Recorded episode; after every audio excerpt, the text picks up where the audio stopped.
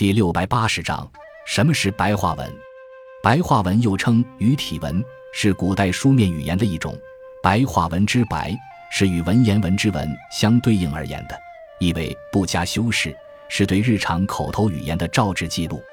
当然，语言从口头到书面总是有所变化的，只是白话文与口头语言基本上是一致的，不会差异到可能发生理解困难的那种程度。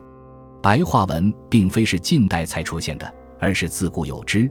只是在古代，作为正宗书面语言的是文言文，白话文是不登大雅之堂的。历代的白话文基本是在通俗文学作品中使用，如汉魏乐府民歌、唐代变文、宋元话本、明清小说等。明清时期，虽然白话长篇小说取得了辉煌的成就，成为这一历史阶段代表性的文学题材。但是占据正统地位的仍然是以文言文创作的诗文，白话文真正占据主流地位是在新文化运动时期。